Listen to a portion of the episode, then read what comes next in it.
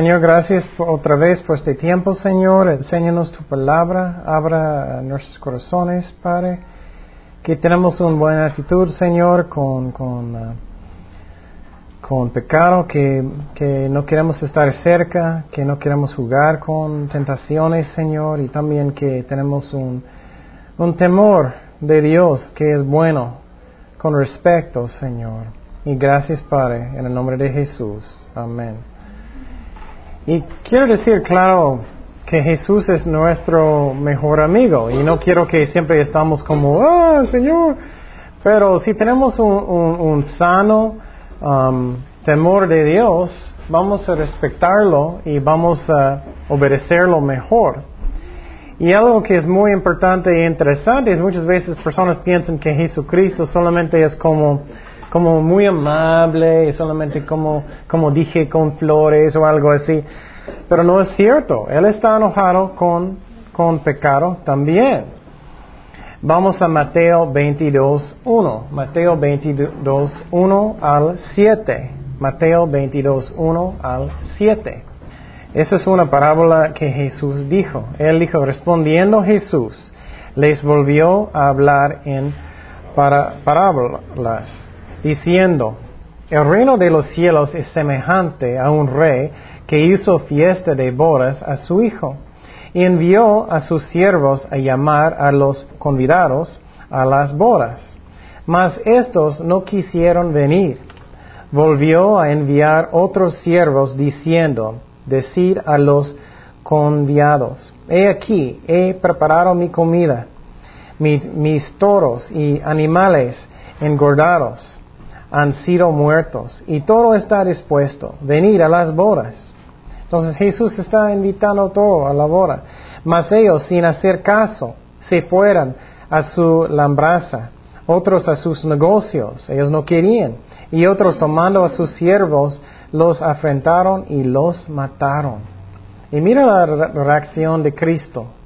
Y al oírlo, el rey se enojó.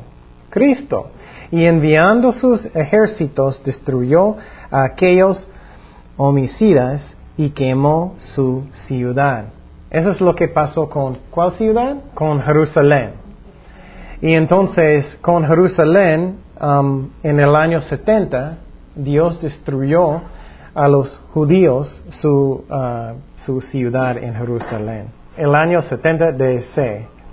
En este año los romanos destruyeron Jerusalén. Entonces, Dios y Jesús está enojado con pecado también. Vamos a Mateo 21, 12 y 13. Mateo 21, 12 y 13. Eso es cuando ellos estaban vendiendo sacrificios en el templo con precios que son, eran muy altos. ¿Qué hizo Jesús?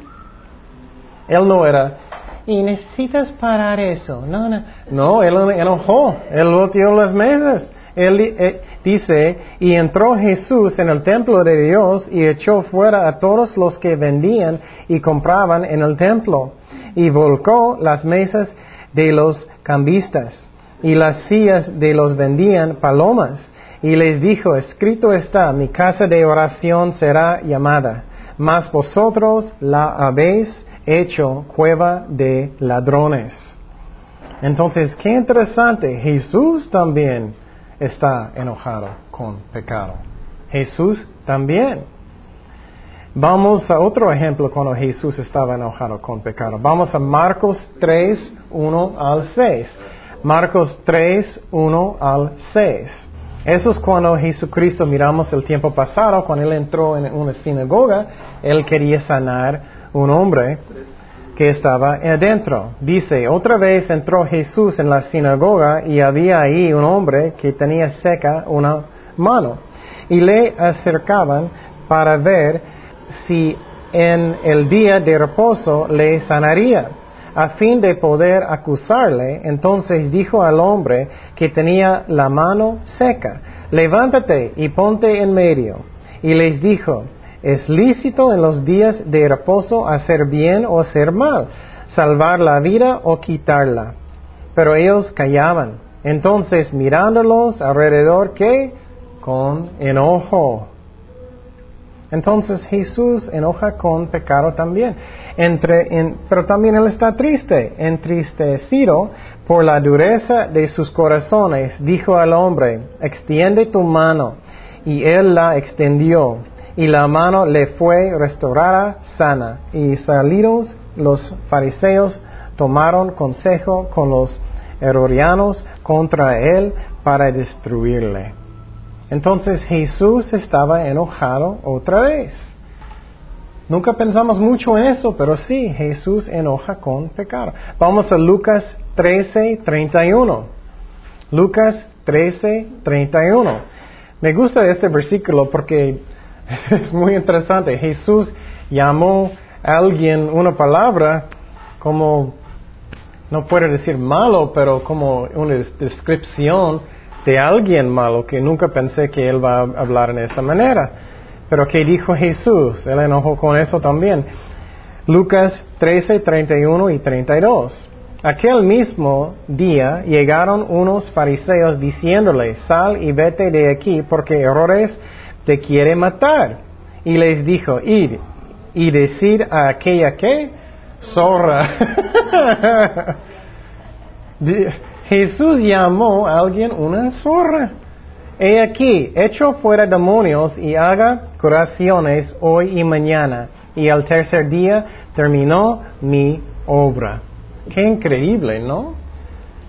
¿Qué, qué Jesús va a llamar a mí? Increíble, ¿no? Entonces Dios está enojado con pecado, la ira de Dios. Vamos a Romanos 1, 18. Romanos 1, 18. Porque la, la, que, la ira de Dios se revela desde el cielo contra toda impiedad y injusticia de los hombres que detienen con injusticia la verdad. Dios está enojado con injusticia, con pecado. Y entonces, ¿qué es otra aplicación a mi, corazón? Dios está hablando a su corazón. No debemos endurecer nuestros corazones. Oh, yo voy a arrepentir otro día. Yo voy a arrepentir otro año. No es importante. Para un incrédulo es peor, porque es, es como la ira de Dios está llenando. Pero para un cristiano, si tú vas a endurecer su corazón, estás causándote a ti mismo problemas, porque vas a tener una cosecha, mala un día si sigues así. Vamos a Romanos 2, 4 y 5. Romanos 2, 4 y 5. Entonces, cuando Dios está hablando a su corazón, no debemos endurecer nuestros corazones, debemos obedecer a Dios. Dice, oh menosprecias las riquezas de su benignidad, paciencia y longanimidad, ignorando que su benignidad te guía al arrepentimiento. Pero por tu dureza y por tu corazón no arrepentido, atesoras para ti mismo ira para el día de la ira de la revelación del justo juicio de Dios. Qué fuerte, ¿no? Él está diciendo que las personas que están en el mundo, ellos están endureciendo su corazón más y más y más. La ira de Dios está llenando, llenando, llenando, llenando, llenando. Eso es bien fuerte. También la ira de Dios está en contra de inmoralidad. Inmoralidad. Vamos a Colosenses 3, 5 y 6. Colosenses 3, 5 y 6. Oh, dije mal. Oh. Colosenses 3, 5 y 6. Colosenses 3, 5 y 6. Es otro libro. es el libro de Mormón. Colosenses 3, 5 y 6. Dice, hacer morir pues lo terrenal en vosotros, fornicación, impureza, pasiones desordenadas, malos deseos y avaricia, que es idolatría, cosas por las cuales la ira de Dios viene sobre los hijos de desobediencia. Y entonces, Dios está diciendo en esta parte que cristianos deben huir de eso también. Es la razón, la ira de Dios está llenando en el mundo. Debemos huir de las tentaciones. Debemos tomar pecado en serio, que estamos lejos de pecado. Y recuerdas que hablamos de, del Cordero de Dios, que Él murió por nuestros pecados, que Él nos ama tanto. Y es cierto, pero ¿un Cordero puede enojar? Vamos a ver. Apocalipsis 6, 12 al 17. Apocalipsis 6, 12 al 17. Dice, mire cuando abrió el sexto sello, y aquí hubo un gran terremoto, y el sol se puso negro como tela de silicio, y la luna se volvió toda como sangre, y las estrellas del cielo cayeron sobre la tierra, como la higuera deja caer sus higos cuando se sacudida por un fuerte viento, y el cielo se desvaneció como un pergamino que es enrolla. Y toda monte y toda isla se removió en su lugar, y los reyes de la tierra, y los grandes, los ricos, los capitanes, los poderosos, y, los, y todo siervo y todo libre se escondieron en las cuevas. Puedes imaginar eso. Todo eso está pasando. Ellos están escondiendo en cuevas. Y entre las ah, peñas de los montes y decían a los montes y las peñas, caed sobre nosotros y escóndenos del rostro de aquel que está sentado sobre el trono. ¿Y de quién? ¿Quién? La ira del cordero. Entonces Jesucristo está muy enojado con pecado, porque el gran día de su ira ha llegado. ¿Y quién podrá sostenerse en pie? Qué fuerte eso. Entonces, para mí, yo quiero tener la sangre de Cristo.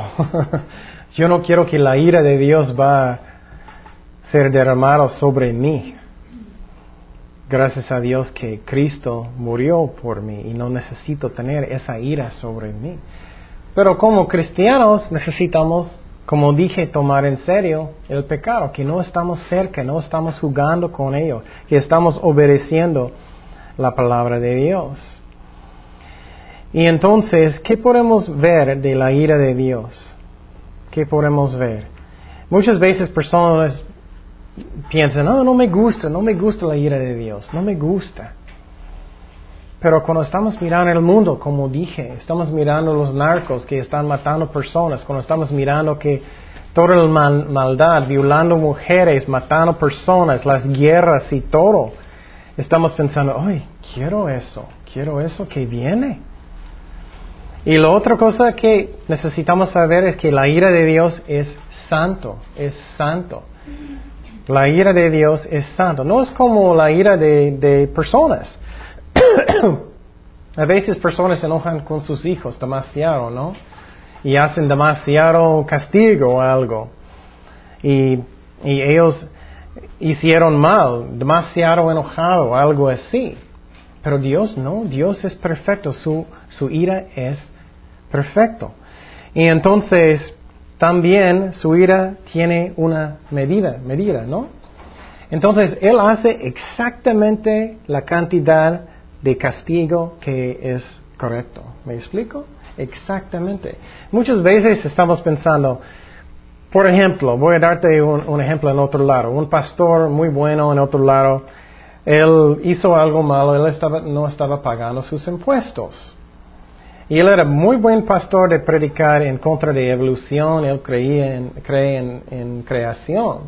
Ellos pusieron a él en la cárcel por 10 años. 10 años. 10 años. Pero muchas personas que ellos mataron a alguien o violaron a una mujer, ellos salen en algunos años, poquitos. Entonces la ira de Dios tiene una medida que es correcta por lo que pasó. Pero en el mundo muchas veces es algo muy feo. Otra cosa es que es correcto. El juicio es correcto de Dios.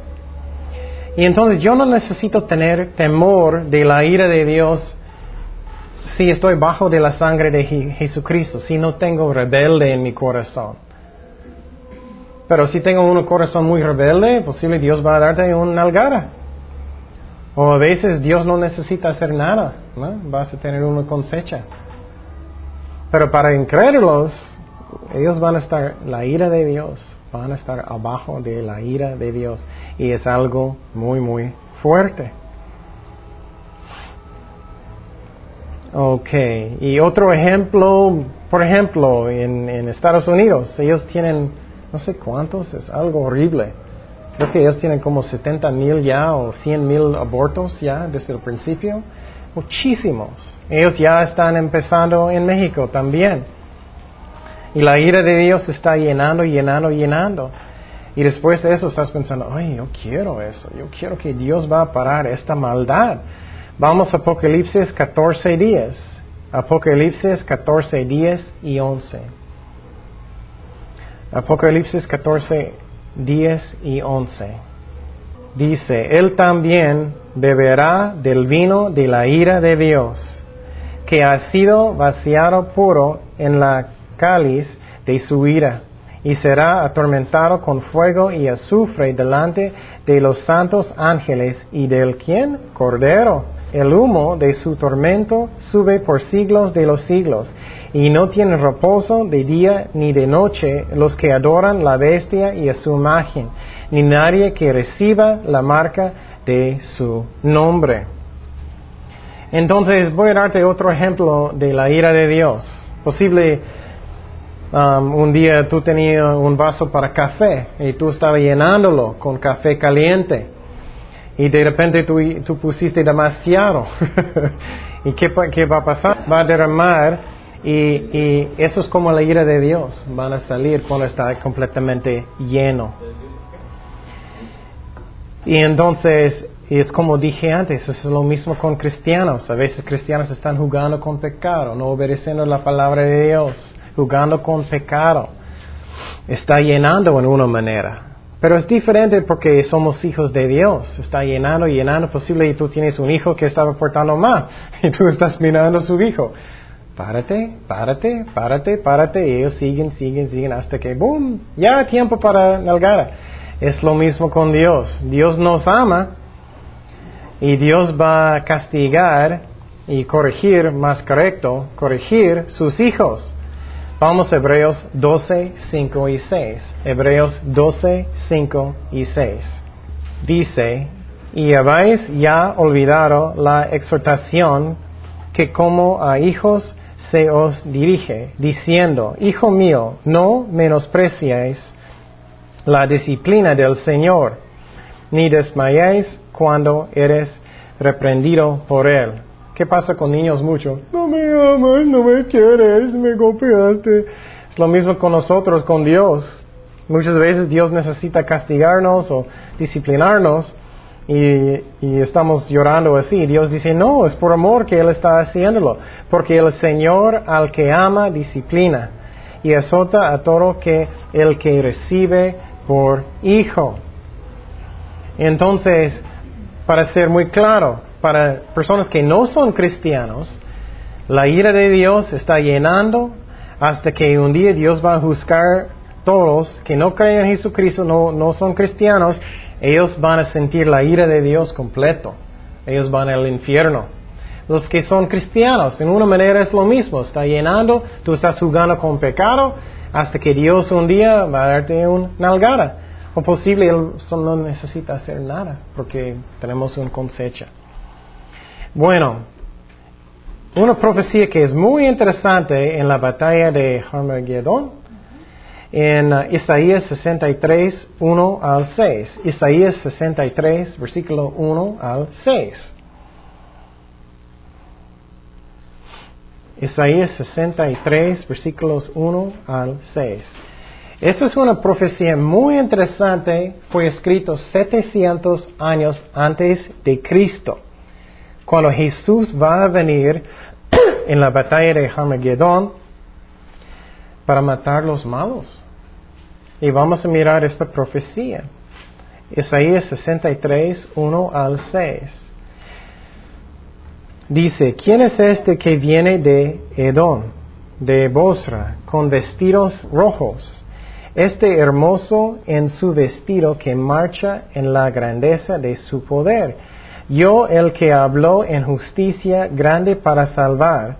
¿Por qué es rojo tu vestido? Ellos están preguntando y tus ropas como del que ha pisado en lagar.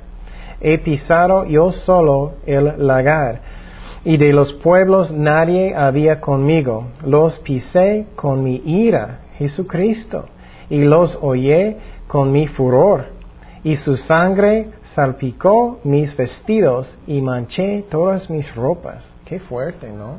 Entonces cuando Jesús va a regresar en la batalla de Armagedón, cuando Él va a matar los malos, Él va a manchar con sangre su ropa. Porque el día de la venganza está en mi corazón y el año de mis redimidos ha llegado. Miré y no había quien ayudara y me maravillé que no hubiera quien sustentase y me salvó mi brazo, me sostuvo mi ira y con mi ira oye los pueblos y los embriagué en mi furor y derramé en la tierra su sangre. Entonces, qué fuerte escena, ¿no? Jesucristo va a venir, ¿recuerdas en la batalla de Armagedón que Él va a matar a todos con, con, con la espada de su boca? Pero lo que va a pasar, Él va a ensuciar su ropa. Vamos a Apocalipsis 19, 11. Y dice la ira de Dios, de Jesús. Apocalipsis 19, 11 al 16. Lo mismo cuando está hablando de la batalla de Armagedón. Entonces vi el cielo abierto y he aquí un caballo blanco. Mira que es lo mismo. Y el que lo montaba se llamaba fiel y verdadero y con justicia juzga y pelea. Sus ojos eran como llama de fuego, y había en su cabeza muchos diademas, y tenía un nombre escrito que ninguno conocía sino él mismo.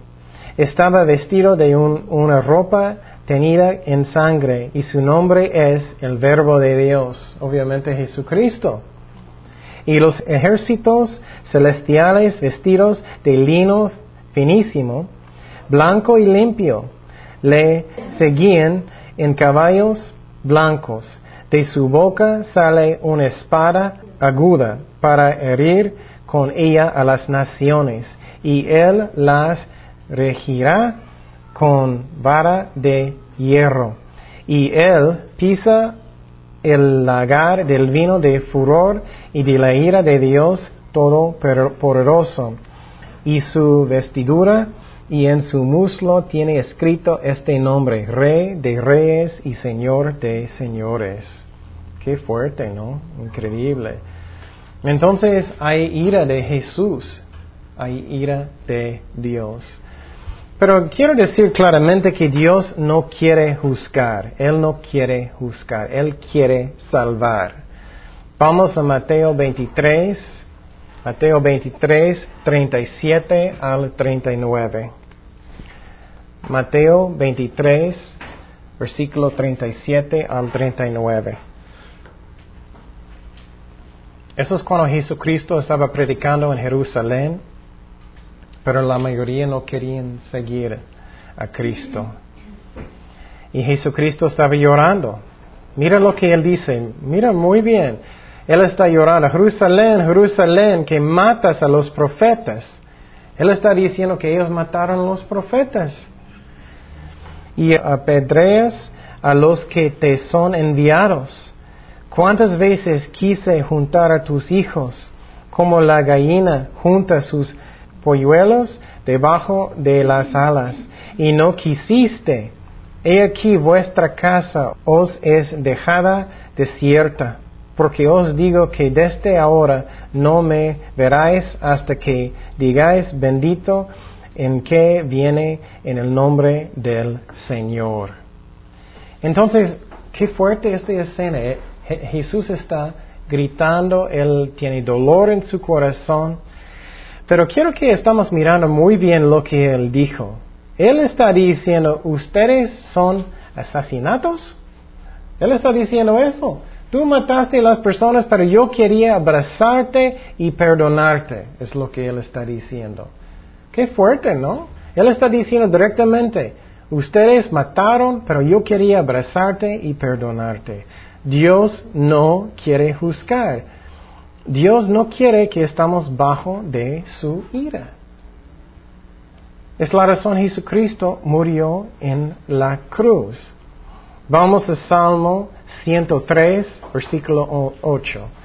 Salmo 103, versículo 8 al 11. Dios es muy paciente, Dios es muy paciente con nosotros, pero su ira está llenando.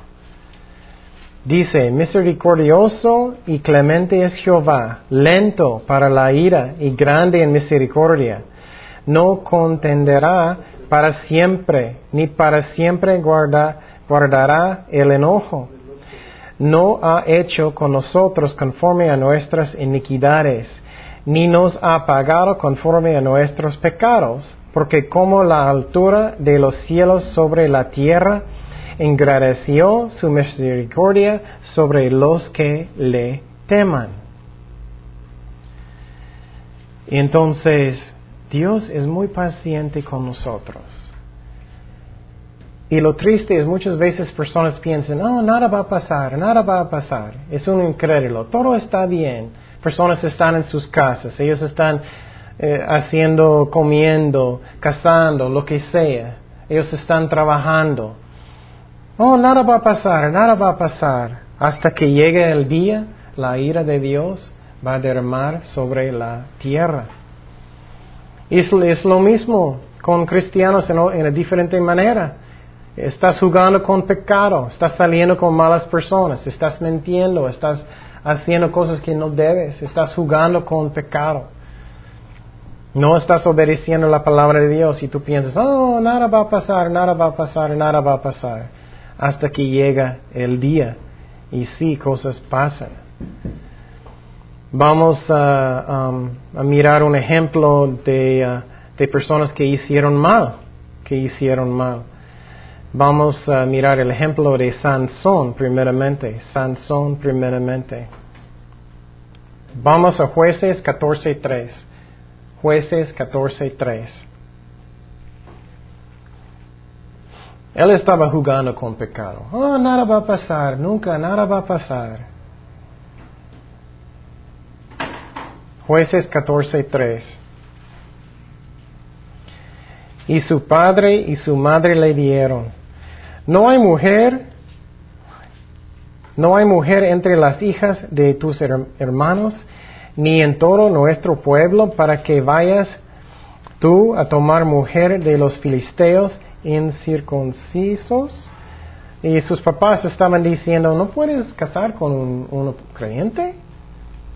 ¿Y qué, qué Sansón dijo? Muy arrogante. Y Sansón respondió a su padre, tómame esta por mujer, porque ella me agrada.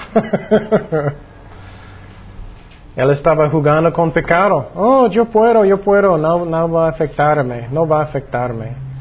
Vamos a seguir en jueces 17.1. Fue Sansón a Gaza y vio allí a una mujer ramera y se llegó a ella. Y fue dicho a los de Gaza, Sansón ha venido acá. Y lo rodearon y acecharon toda aquella noche a la puerta de la ciudad estuvieron callados toda aquella noche diciendo, hasta la luz de la mañana, entonces lo mataremos. Mas Sansón durmió hasta la medianoche y a la medianoche se levantó y tomando las puertas de la ciudad con sus dos pilares y su cerrojo, se los echó al hombro y se fue y las subió a la cumbre del monte que está delante de Hebrón. Después de esto aconteció que se enamoró de una mujer en el valle de Sorek, lo cual se la cual se llamaba Dalila.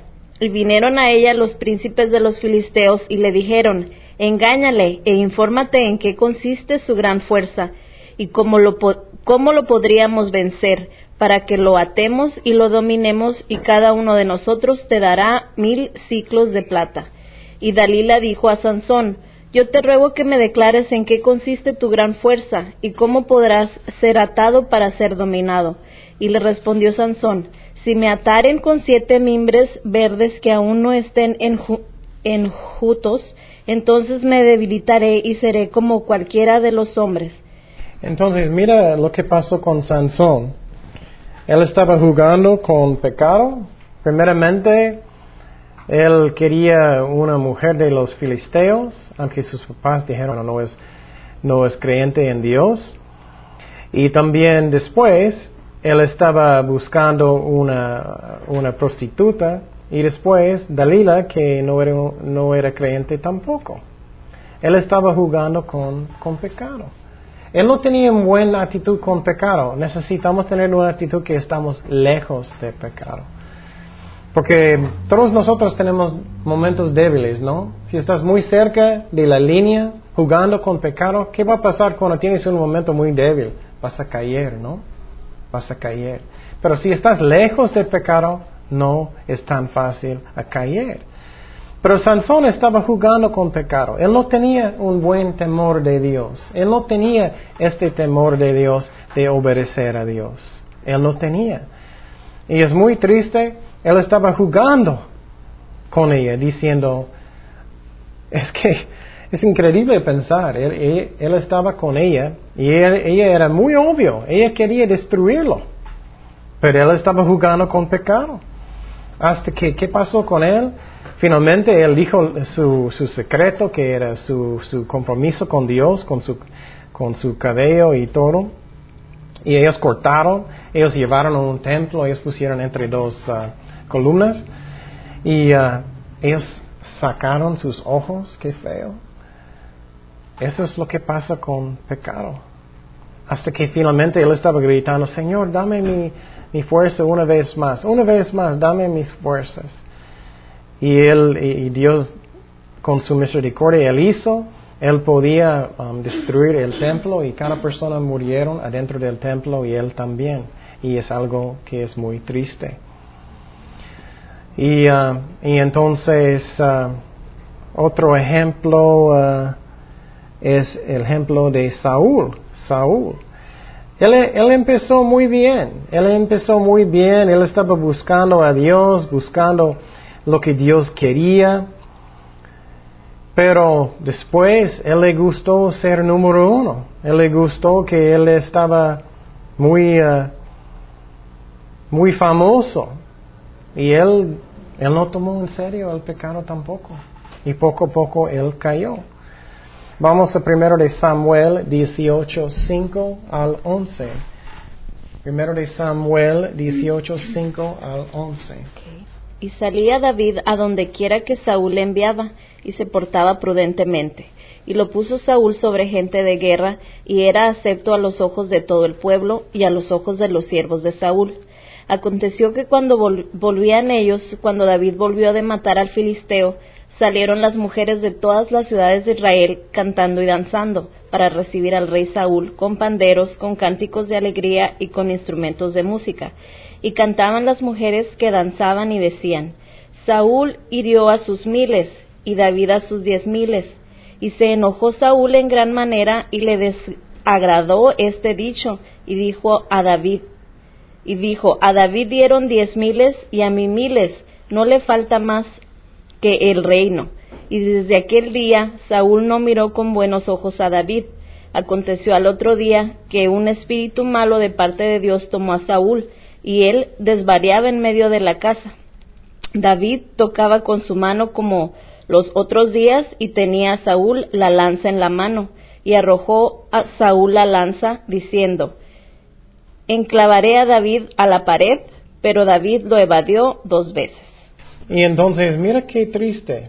Él, estaba, él quería ser famoso, él quería que él está más fuerte que David, y, y David solamente estaba haciendo todo lo bueno, pero él tenía una mala actitud, con pecado él no tenía temor de Dios.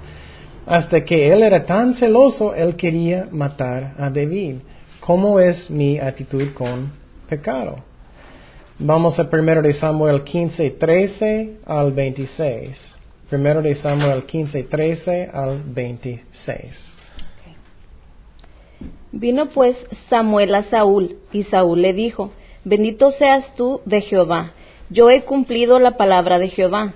Samuel entonces dijo, Pues, ¿qué válido de ovejas y bramido de vacas es este que yo oigo con mis oídos? Y Saúl respondió, De Amelec los han traído, porque el pueblo perdonó lo mejor de las ovejas y de las vacas, para sacrificarlas a Jehová tu Dios, pero los demás lo destruimos.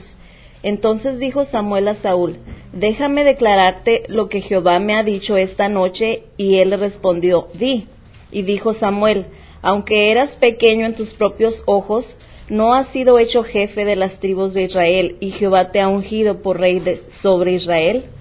Y Jehová te envió en misión y dijo, Ve, destruye a los pecadores de Amalek y hazles guerra hasta que los acabes porque ¿Por qué pues no has oído la voz de Jehová, sino que vuelto al botín has hecho lo malo ante los ojos de Jehová? Y Saúl respondió a Samuel, Antes bien he obedecido la voz de Jehová, y fui a la misión que Jehová me envió, y he traído a Gag, rey de Amelec, y he destruido a los amelecitas. Mas el pueblo tomó del botín ovejas y vacas, las primicias del anatema, para ofrecer sacrificios a Jehová, tu Dios, en Gilgal. Y Samuel dijo, ¿se complace Jehová tanto en los holocaustos y víctimas como en que se obedezca a las palabras de Jehová? Ciertamente el obedecer es mejor que los sacrificios y el prestar atención que la grosura de los carneros. Porque como pecado de adivinación es la rebelión y como ídolos e idolatría la obstinación porque cuando tú desechaste la palabra de Jehová, él también te ha desechado para que no seas rey. Ok, entonces Saúl dijo a Samuel, yo he pecado, pues he quebrantado el mandamiento de Jehová y tus palabras, porque temí al pueblo y consentía la voz de ellos. Perdona pues ahora mi pecado y vuelve conmigo para que adore a Jehová. Y Samuel respondió a Saúl, No volveré contigo porque desechaste la palabra de Jehová y Jehová te ha desechado para que no seas rey sobre Israel. Gracias. Entonces, qué triste es eso. Y quiero que me escuches muy bien. Es que a veces personas empiezan bien el ministerio, empiezan bien en su, su camino con Dios. Pero después de un tiempo, puedes, eh, puedes escuchar personas diciendo, oh, hiciste muy bien, eres muy espiritual, estás haciendo eso bien y, puedes cambiar si no tienes un temor bien de Dios. Tú puedes gustar, oh, mi carne encanta que personas me respetan, piensan que soy muy espiritual. Esa es la razón muchos, muchos pastores, personas caen, porque después del tiempo ellos están jugando con, con pecado, ellos no tienen temor de Dios. Y entonces, pero Dios es, es, es bueno, Dios va a, perdonar y bendecir en cualquier momento. Si Saúl estaba diciendo, Señor, perdóname, realmente y sinceramente en su corazón, Dios va a perdonarlo y restaurarlo y bendecirlo. Pero él era tan duro en su corazón, él no quiso y él estaba justificando todo. Tú sabes que andas mal si estás justificando tus acciones y son puras excusas y no tienes un corazón de arrepentimiento realmente. Y finalmente hoy vamos a mirar un ejemplo de una persona que sí tenía un, buen temor de Dios, una persona que eh, él no quería jugar con pecado, es José. Génesis 39, 7 al 9. Entonces José estaba en, Egipto, él era un esclavo para um, Potifar, y su esposa quería tener sexo con él. Génesis 39, 7 al 9. ¿Y cómo él reaccionó? Aconteció después de esto que la mujer de su amo puso sus ojos en José y dijo, duerme conmigo. Y él no quiso. ¿Por qué? Él tenía temor de Dios. Y no solamente eso, él pensaba antes lo que él necesitaba hacer. Si tú esperas hasta el momento, no vas a tener la fuerza. Necesitas decidir antes lo que vas a hacer. Y dijo a la mujer de su, su amo, He aquí, mi señor, no se preocupa conmigo de lo que hay en casa y ha puesto en mi mano todo lo que tiene. No hay otro mayor que yo en esta casa y ninguna cosa me ha reservado sino a ti, por cuanto tú eres su mujer. ¿Cómo pues haría yo este grande mal y qué? ¿Y pecaría contra quién? A Dios primero, a Dios primero. Y vamos a seguir en versículo 12. Dice, y ella lo asió por su ropa diciendo, duerme conmigo. Y entonces él dejó su ropa en las manos de ella y huyó y salió. Entonces él tenía una actitud correcta con pecado, que yo no voy a estar cerca de pecado, yo no voy a jugar con pecado. Y él no dijo, oh, yo tengo la fuerza, yo puedo, yo tengo la fuerza. No, él se fue corriendo. Y posibles personas van a reír, oh, ¿por qué él, corrió? Muchas veces es el más, más ah, sabio cosas, cosa que puedes hacer. Si tú tienes una, si tú eres muy débil con alcohol, no debes andar enfrente de, de a un gigante que tiene mucho alcohol. No debes estar cerca de pecado. Si tú tienes un, pero todos somos débiles, nadie aparte de Cristo, tiene fuerzas. Entonces no debemos jugar con pecado. ¿Y qué es la clave de todo? Es que tenemos el correcto actitud con pecado. Que Dios está enojado con pecado cada día. Que es algo que necesitamos mirar pecado que es como una enfermedad. Que no vamos a jugar con pecado, pero no con la definición de personas. Algunas personas van a decir, oh, esta película está mal porque yo digo está mal. No necesitamos mirar lo que dice la palabra de Dios. ¿Qué dice la palabra de Dios? Necesitamos mirar eso. Tiene sexo, tiene eso. Claro, está mal. Y entonces no debemos jugar con pecado, no debemos jugar con amigos. Si mis, mis mejores amigos son incrédulos, estoy jugando con pecado porque yo no tengo la fuerza. Claro, podemos tener y necesitamos tener amigos en el mundo si queremos evangelizarlos. Pero muchas veces jóvenes o adultos también, ellos salen con personas que son incrédulos y ¿qué va a pasar poco a poco? Van a cambiar más y más como ellos. Tenemos que tener un temor de Dios, que la ira de Dios es algo que, que es real. Y necesito tener un temor de Dios que es sano, que es sano. Porque somos como niños, ¿no? si, solamente estoy pensando, oh, él es mi amiguito y nada va a pasar nunca, nunca, nunca. Muchas veces personas pecan porque tienen esa actitud, como, como Saúl. Saúl tenía una esta actitud, ¿no? Él estaba jugando con pecado. Oh, yo puedo tirar esta lanza a David, nada va a pasar a mí, como él murió. Y también, ¿qué pasó con, con Saúl cuando él estaba jugando con pecado? Él quería ser número uno. Él cambió como el último, ¿no?